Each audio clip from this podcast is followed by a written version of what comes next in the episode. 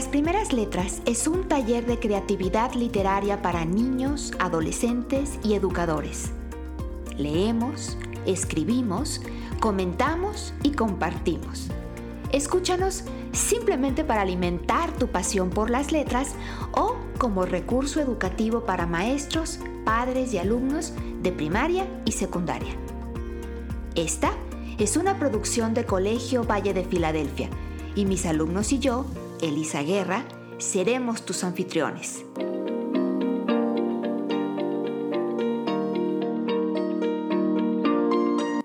¿Ya estás listo? Comenzamos.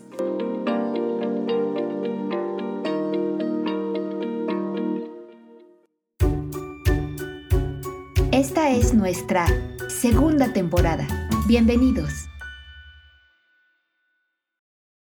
Qué feliz eres, niño, sentado en el polvo, divirtiéndote toda mañana con una ramita rota. Sonrío al verte jugar, jugar con este trocito de madera. Estoy ocupado haciendo cuentas y me paso horas y horas sumando cifras. Tal vez me miras con el rabido del, con el rabido del ojo y piensas, ¿qué necesidad perder la tarde con un juego como ese? Fragmento del poema Juguetes de Rabindranath Tagore, Premio Nobel de Literatura 1913. Hola a todos, sean bienvenidos a nuestro episodio 33 de nuestro podcast Las Primeras Letras. Hoy junto a mi maestra Elisa Guerra, yo seré el conductor de, de este episodio. Gracias Leonardo y bienvenidos todos a este nuevo episodio en el que hablaremos de la literatura y la cultura de la India. Pero antes de que comencemos, doy también la bienvenida a nuestros estudiantes que ahora se presentan y les saludan. Hola a todos, bienvenidos de nuevo. Hola, soy Nidia, bienvenidos. Qué alegría que nos estén escuchando de nuevo. Desde acá les saluda Jorge. Hola, sean bienvenidos. Soy Isabela. Hola, soy Cita Esfinge. Me gustaría platicarles sobre el autor del poema con el que inicié el episodio. Su nombre es Tagore, un poeta novelista, músico y dramaturgo indio, nació en Calcuta en 1861 y fue el primer ganador no europeo del Premio Nobel de Literatura en 1913. A lo largo de su vida, Tagore conoció a grandes intelectuales de su tiempo como Albert Einstein y su paisano Manhattan Gandhi. Nidia, ¿Quieres compartir algo? Veo que tienes levantada la mano. Sí, eh, quiero comentar que Gandhi, que fue político, activista y pacifista, no se llamaba en realidad Mahatma. Ese fue un nombre honorífico que le dio precisamente Tagore. La palabra Mahatma viene del sánscrito y del hindi. Mahama significa, no, no, Maha significa grande y Atma significa alma. Entonces, Mahatma significa el de alma grande. Exactamente, Nidia. Y mencionaste que, la palabra Mahatma, este nombre honorífico que se le dio a Gandhi, viene del sánscrito y del hindi. ¿A alguien le gustaría hablar sobre alguna de estas dos lenguas? A ver, si te esfinge, tienes tu manita levantada. Eh, sí, yo quiero decir que el sans, sánscrito, ¿se dice? Sí, es una lengua muy, muy antigua, eh, casi tan antigua como el griego, de hecho. Es la lengua, es la lengua clásica de la India. ¿Eso quiere decir que esa lengua es la que hablan en India? Eh, no, de hecho no lo hablan tantas personas. Es más bien como en nuestro caso, el latín. Es una lengua culta en, en la que se están escritos muchos textos antiguos y de la cual derivan muchas palabras en otras lenguas, pero que casi no se habla en la actualidad. Sí, algo así como el griego y el latín para nosotros, como el latín, como decía si te esfinge. Cairulio, me estás levantando la mano. ¿Qué quieres decir? Eh, sí, mis gracias. Eh, yo investigué que la literatura de la India es considerada una de las más importantes del mundo y que hay textos escritos en las 22 lenguas que se hablan en ese país. 22 lenguas, ¿en serio? Así es. El hindi y el inglés son los dos únicos idiomas oficiales en la India, pero además hay otros 22 idiomas en diversos estados del país de carácter cooficial. Entonces se hablan 24 lenguas en India oficiales y las 22 cooficiales. Bueno, en realidad, más de esas 22 o 24 lenguas, porque India es el cuarto país del mundo con mayor número de lenguas. Se habla en este país alrededor de 450 lenguas. Resulta que solamente dos de ellas son oficiales y 22 son cooficiales pero en total son cerca de 450, son un montón.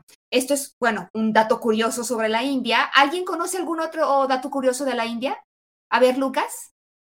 Bueno, yo había leído por ahí este, que, que el ajedrez tiene, creo que su origen en India, aunque con un poco diferente el nombre, ya que allí en India se llama chaturanga.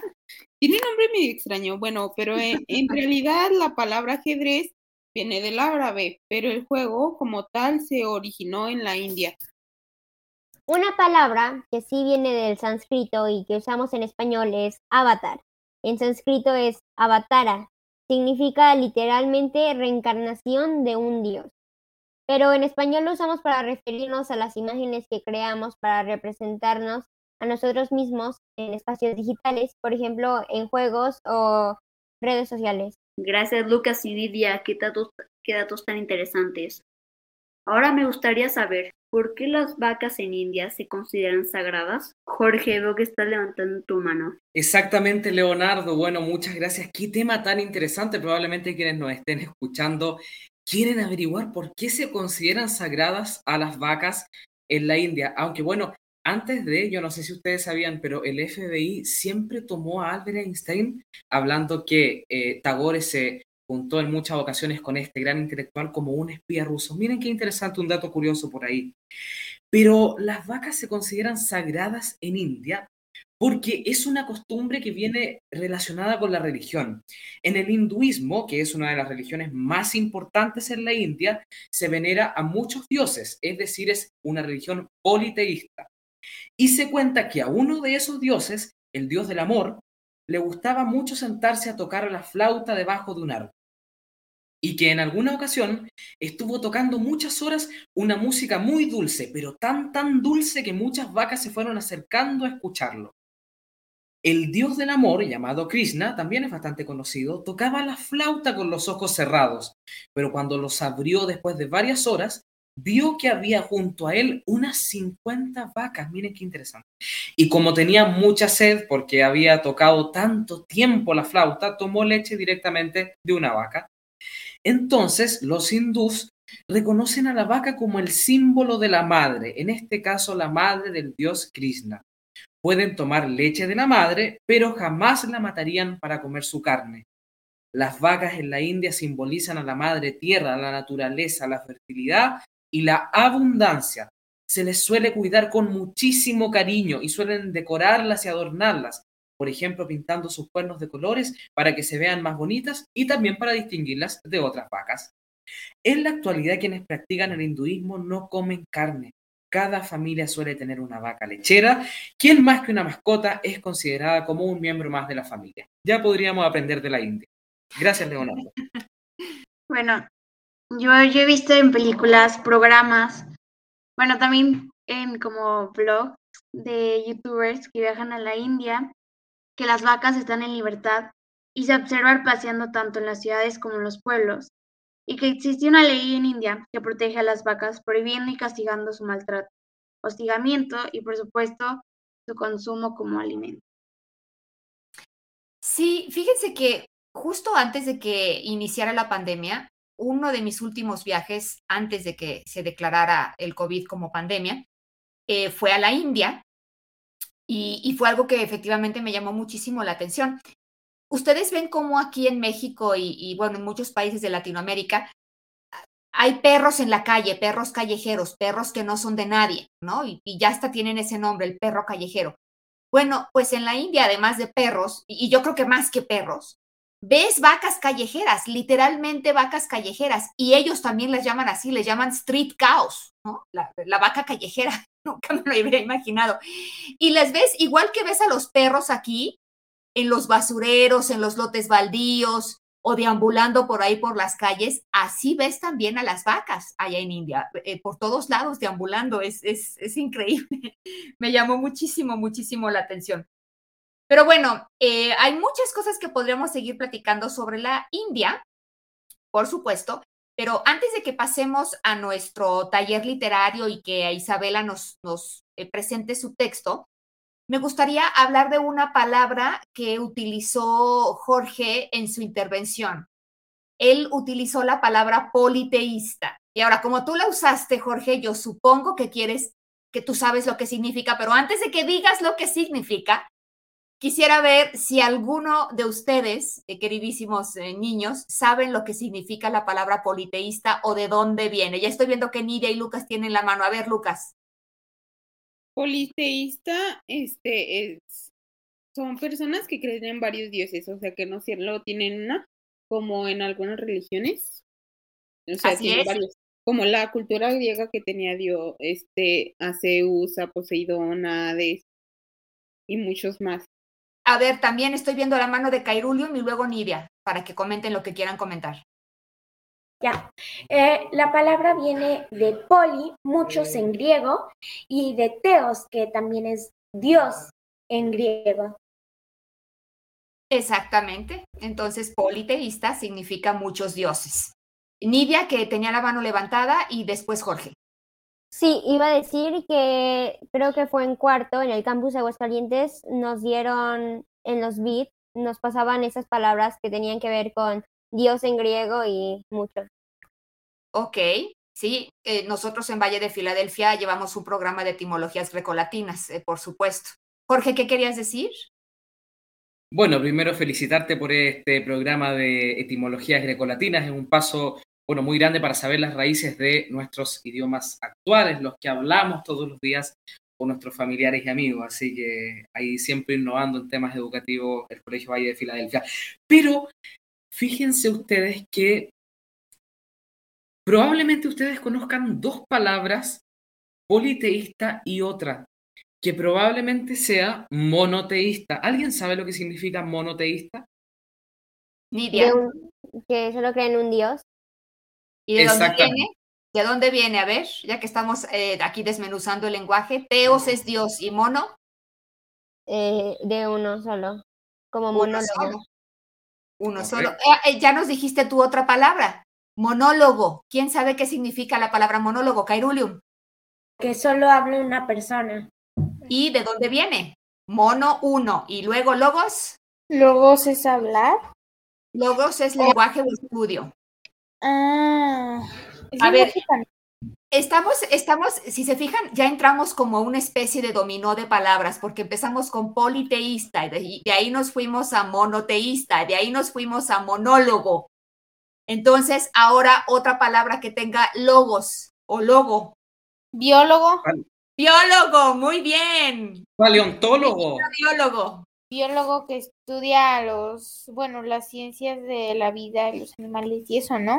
Ok, ¿qué significa? Viene de bio, que significa vida. Ajá, y logos que significa tratado, estudio, lenguaje. Ok, sigamos jugando al dominó de las palabras. Ahora la siguiente cadenita es bio, que significa vida. Una palabra con bio. biodiversidad. Biodiversidad, ¿qué significa? Pues diversidad de vida, no sé. ¿Sí? Y por ejemplo, biografía. ¿Qué sería una biografía? Ah, un escrito de la vida, ¿no? Sí, ¿y de dónde viene? ¿Cuáles son las raíces? Bio y grafía. Bio, vida y grafía. Eh, no sé. ¿Qué es grafía? A ver, Cairulium, ¿quién sabe? ¿Grafía o grafos? No, pues no sé, yo me imagino que es como escribir o... Exactamente, exactamente. Eh, grafía sería escribir, entonces biografía es un escrito sobre la vida, ¿no? Uno, una autobiografía sería un escrito sobre la vida de la misma persona, auto. Pero bueno, vamos a hacer una última palabrita, nada más para acabar este juego, este... ¿Con grafía? Con grafía ya está levantando la mano Jorge. No, espérate, yo no te quiero decir una palabra con grafía. Eh, que alguien otro diga una palabra con grafía y yo quiero decir un, un, que hay otra palabra de teísta. Y hay tres religiones principales ahí, que son es interesante, como un dato adicional. Bueno, vamos primero a escuchar una palabra con grafía para que, digamos, cerremos nuestro dominó eh, de etimologías. Yo sé, yo sé, yo sé, yo sé, yo sé. Adelante. Em, caligrafía. Caligrafía. Muy bien, ya Nidia está diciendo, ay, me la robaron. Ok, entonces, caligrafía. ¿Qué significa cali? Eh, de calidad buena. pues yo qué sé. ¿Alguien más, Nidia? Ah, creo que es del griego y es bello o algo así. Exactamente, es bello. Entonces, caligrafía es la letra Entonces- bella o escribir de manera bonita, de manera visualmente bella. Ok. Bueno, podríamos, Fina. ¿eh? porque aquí ya nos iríamos con, con Cali. Es más, sí, déjenme, yo les quiero decir una palabra con Cali y luego ya nos vamos con lo que nos iba a decir Jorge de, de, de las religiones politeístas. ¿O alguien más quiere decir una palabra con Cali? Es que a mí se me ocurrió una y la quiero compartir. ¿Pero alguien que quiera decir No, una palabra con Cali? Adelante. Ok, a ver si alguien No, la no conoce. Caleidoscopio. Ay, mi, yo iba a decir Es esa. como un telescopio, pero es de uno solo. Ok, pero ¿qué significará? Ya sabemos que Cali es bello. Scopeo, ¿qué Eh, significa? Eh, visual. Exacto, algo que vemos. Entonces, un caleidoscopio, si ustedes se fijan, Es cuando, algo que. cuando vemos a través de él, se ven muy bonitos todos esos colores. y aquí obviamente podríamos con scopeo hablar de microscopio, por ejemplo. No, no, no, ya, ya, ya. ya. Este, este dominó de etimologías no tendría fin. Pero bueno, cortémoslo aquí porque si no nos vamos a acabar el programa en dominó de, de palabras. Jorge, lo que tú nos querías decir y luego ya nos vamos a leer el texto de Isabela. Oye, mira, me acordé de otra palabra de hecho con cali que es calibre y bueno, hay una palabra, por ejemplo, como caleidoscopio muy refinada, magnetoscopio. Qué fascinante decir esa palabra. Es cosa de amar hablar el español, decir magnetoscopio. Ya, pero em, fíjense ustedes que está politeísta, la palabra politeísta que significa que una persona cree en una religión que a su vez cree en varios dioses, monoteísta, que creen en un solo dios, esas religiones, porque hay miles de religiones a lo largo del mundo y en todos los países, pero hay una tercera palabra. En realidad son dos palabras porque hay un espacio que es no teístas. Y ateo, las personas que creen en una religión no teísta creen en, un, en una religión que no tiene ningún Dios establecido o predeterminado. Y un gran ejemplo de esto, que no tiene un Dios o una diosa determinante, es la religión budista, aunque también en las religiones politeístas más grandes está, por supuesto, el hinduismo y en las monoteístas el judaísmo, el cristianismo y el islam. Hay un dato para estudiar un poco o saber un poco más sobre religiones. Sí, maravilloso. Y bueno, hay otra manera también de decir no teísta. Una Ateo. persona, exactamente. Ateísta, ajá. O ateo, sin Dios. No es no Dios, sino sin Dios. Pero ateísta viene de teísta que es Dios y de a, por Ah, ejemplo, sin, exactamente. ¿no? sin Pero o no. Sí, sí, sí. Eh, Claro. sin o no. Y luego hay, hay, hay muchas otras palabras que vienen de, de teos, que significa Dios. Teocentrista, por ejemplo, tener a Dios en el centro de las cosas. Pero bueno, yo me emociono con, eh, con hablar de las palabras, pero ya de plano nos tenemos que ir al texto de Isabela, porque si no, se nos va a ir el tiempo. Isabela hoy nos va a presentar un texto libre y después vamos a entrar a tallerearlo. Te escuchamos, Isabela. Bueno, mi texto se llama Tu mitad para brillar y dice así. La amistad es un reto, un compromiso, que llega hasta el alma. Pero fuera de eso es lo más esencial y bonito que hay en la vida. Una persona que sea incondicional, que te quiera tal y como eres, que esté ahí y, y conozca tus altas y tus bajas, que ame todo lo que eres. Una amistad debe ser sincera, que se base en la confianza, que solo con mirarse sepa lo que pasa por tu mente. Que sean cómplices de todas sus locuras, que juntas puedan brillar y cantar Someone to You en medio de una tormenta.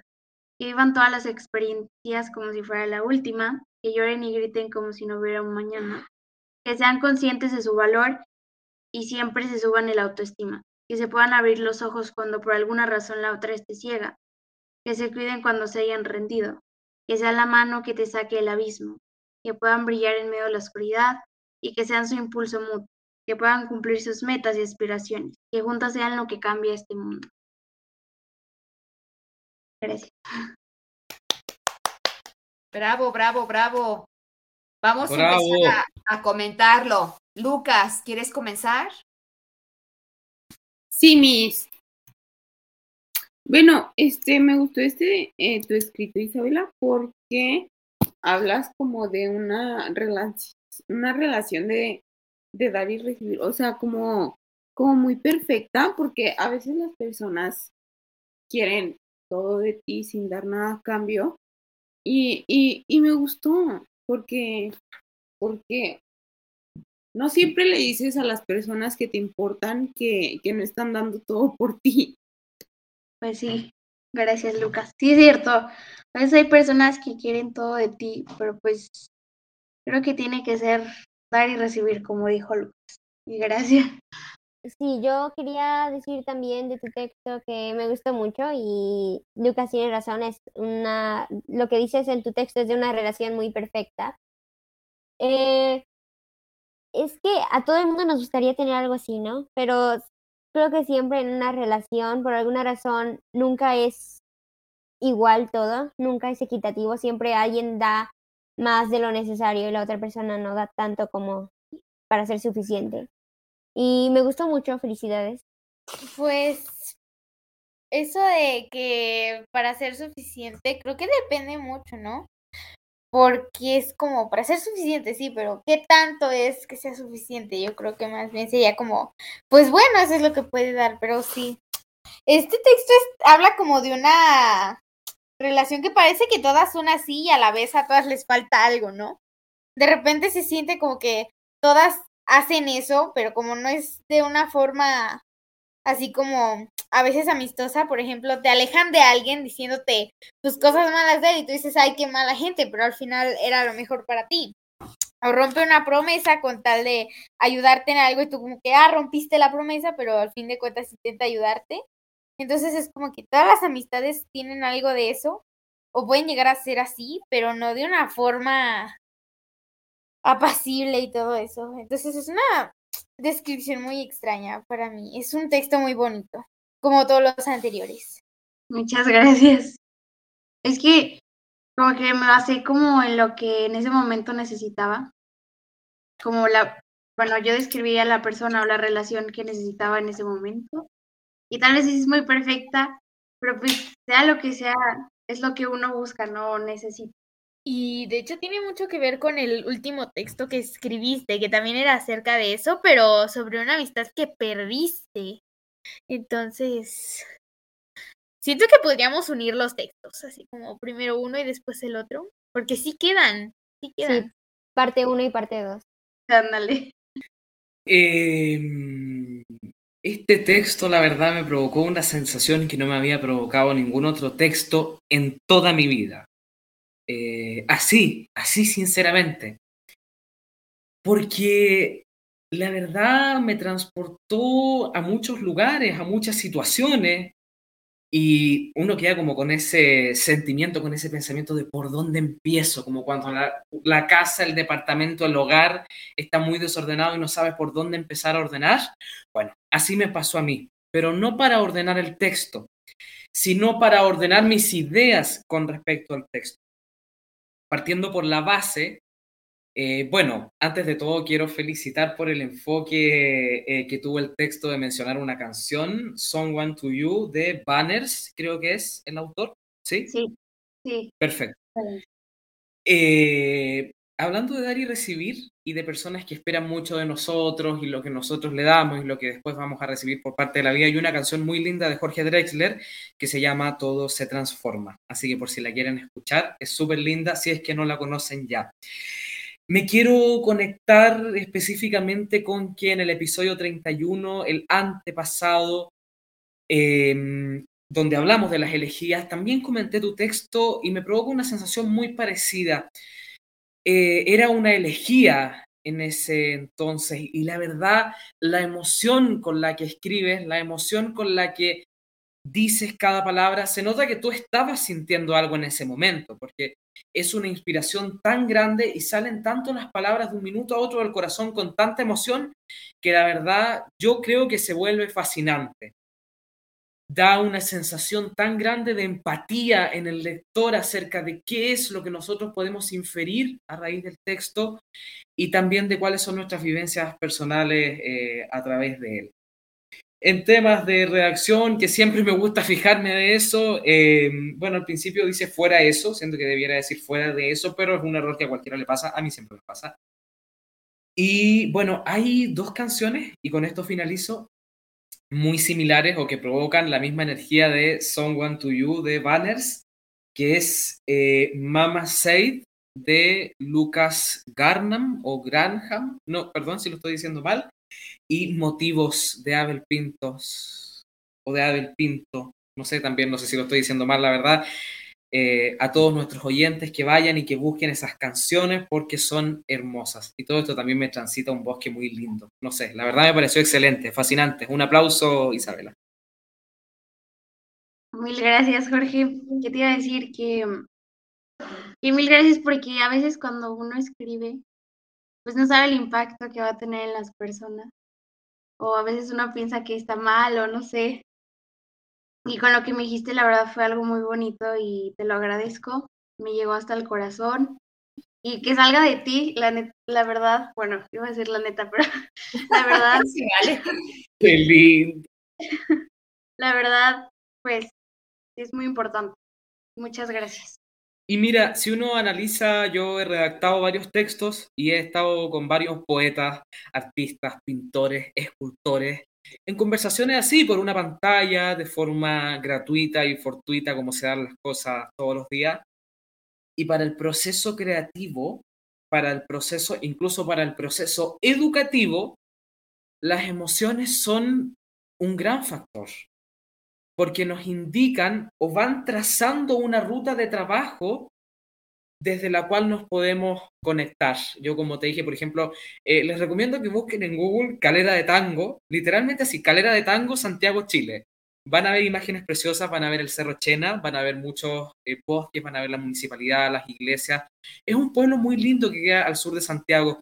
A ese lugar me transportó, la verdad, em, no sé, yo creo que sí, yo creo que sale del corazón que es fundamental y eso también, bueno, nos da una esperanza tremenda para todos nosotros que probablemente en un futuro vamos a ser escritores, grandes escritores, junto con Elisa. Y, en todos nuestros libros vamos a poner gracias a Elisa Guerra que me ayudó a ser escritor y que, y por ella que estoy haciendo este libro. Ay, Jorge, Jorge, Jorge, no tienes remedio. Vamos a escuchar lo que dice, lo que quiere decir Cairulium ahora sobre el texto de Isabela.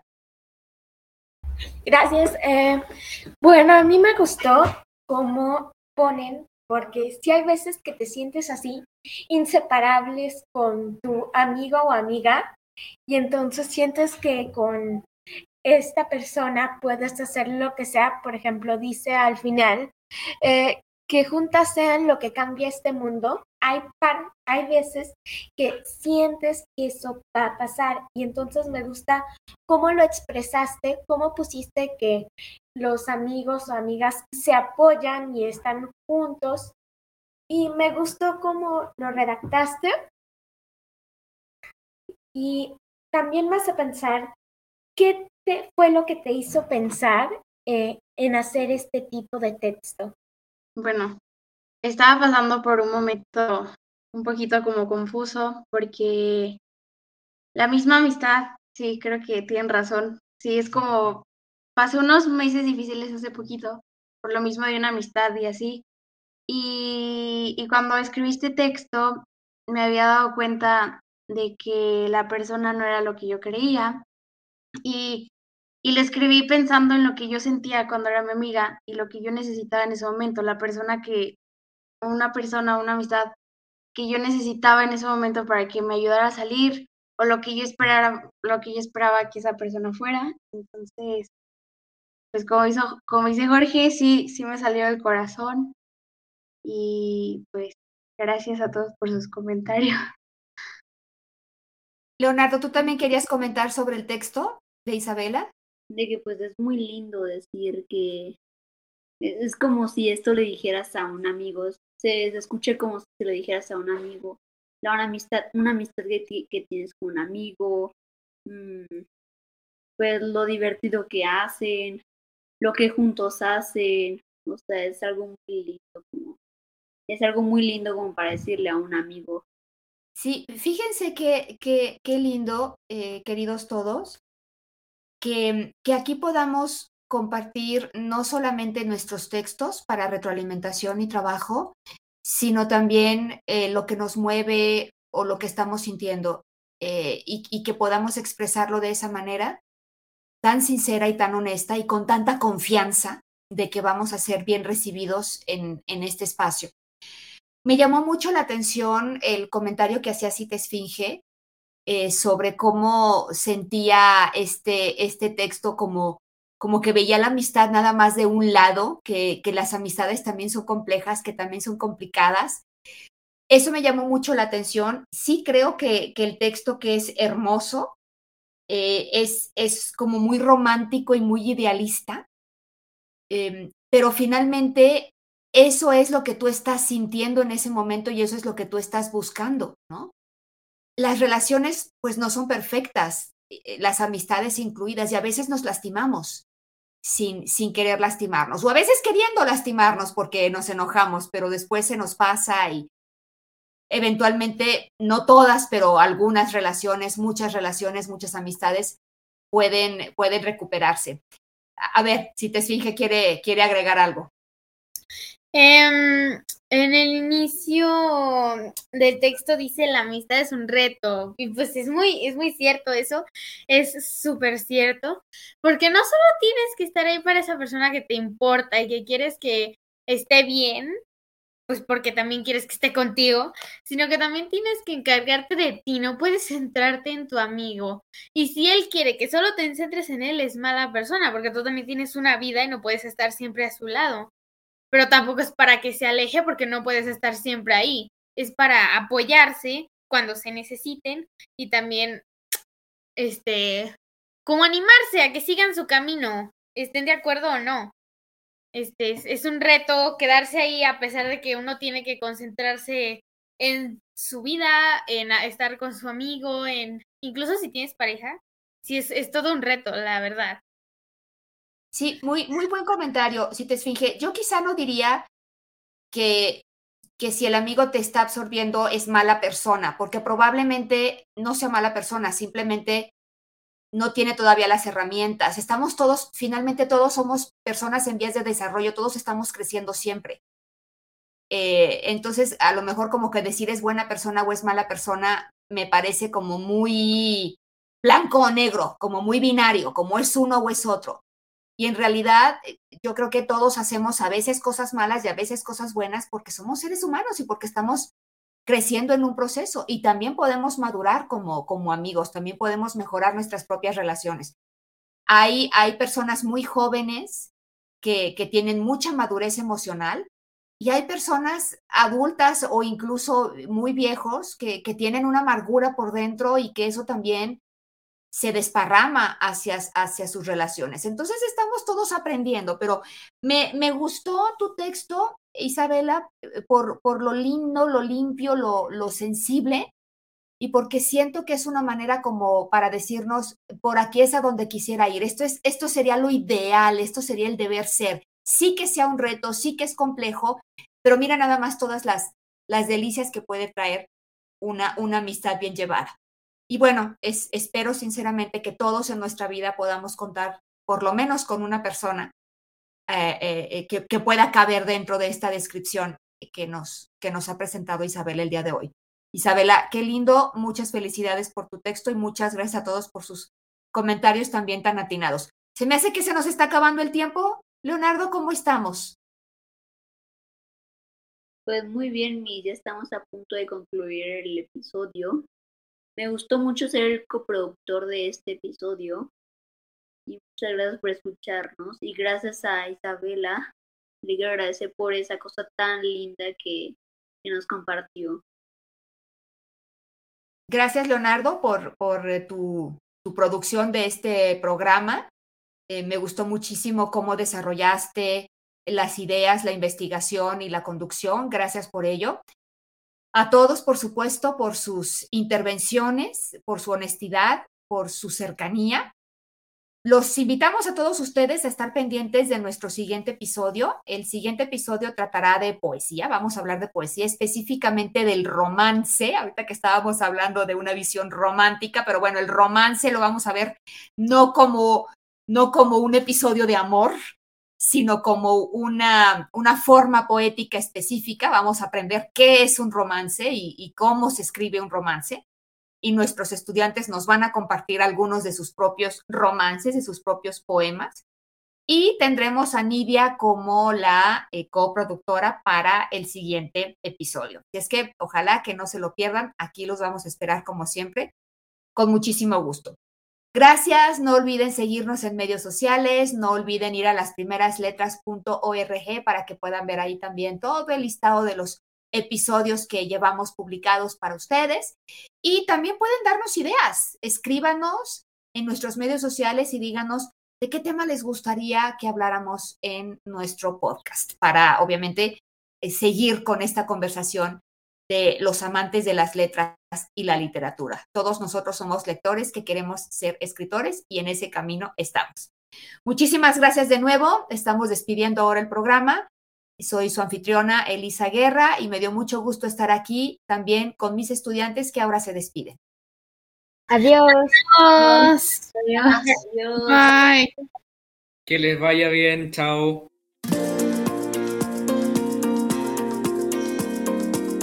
Gracias por haber escuchado este episodio de Las Primeras Letras.